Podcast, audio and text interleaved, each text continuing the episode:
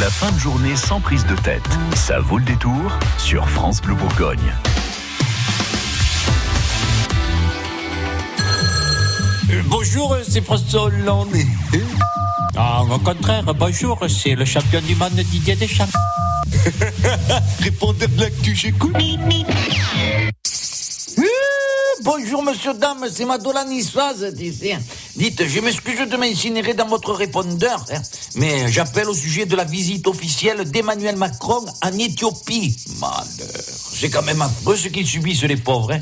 Ils ont déjà eu le crash du Boeing 737 dimanche dernier, et maintenant, ils vont devoir recevoir le petit pet sec de l'Élysée. Comme dit mon mari Albert, ça prouve qu'une catastrophe n'arrive jamais seule.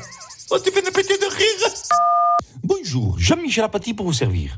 Abdelaziz Bouteflika décide donc de ne pas se présenter et de repousser la présidentielle algérienne.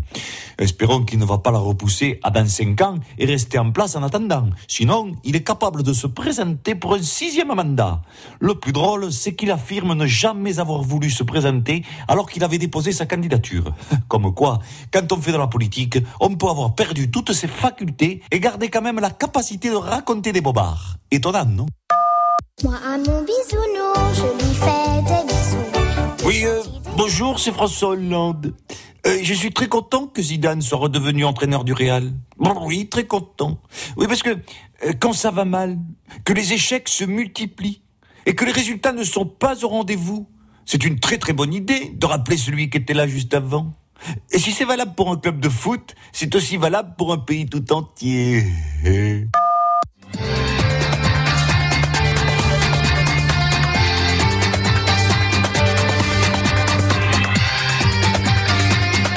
Bonjour à toutes, euh, bonjour à tous. C'est Michel Simès du magazine de la Santé. Scandale sanitaire en vue.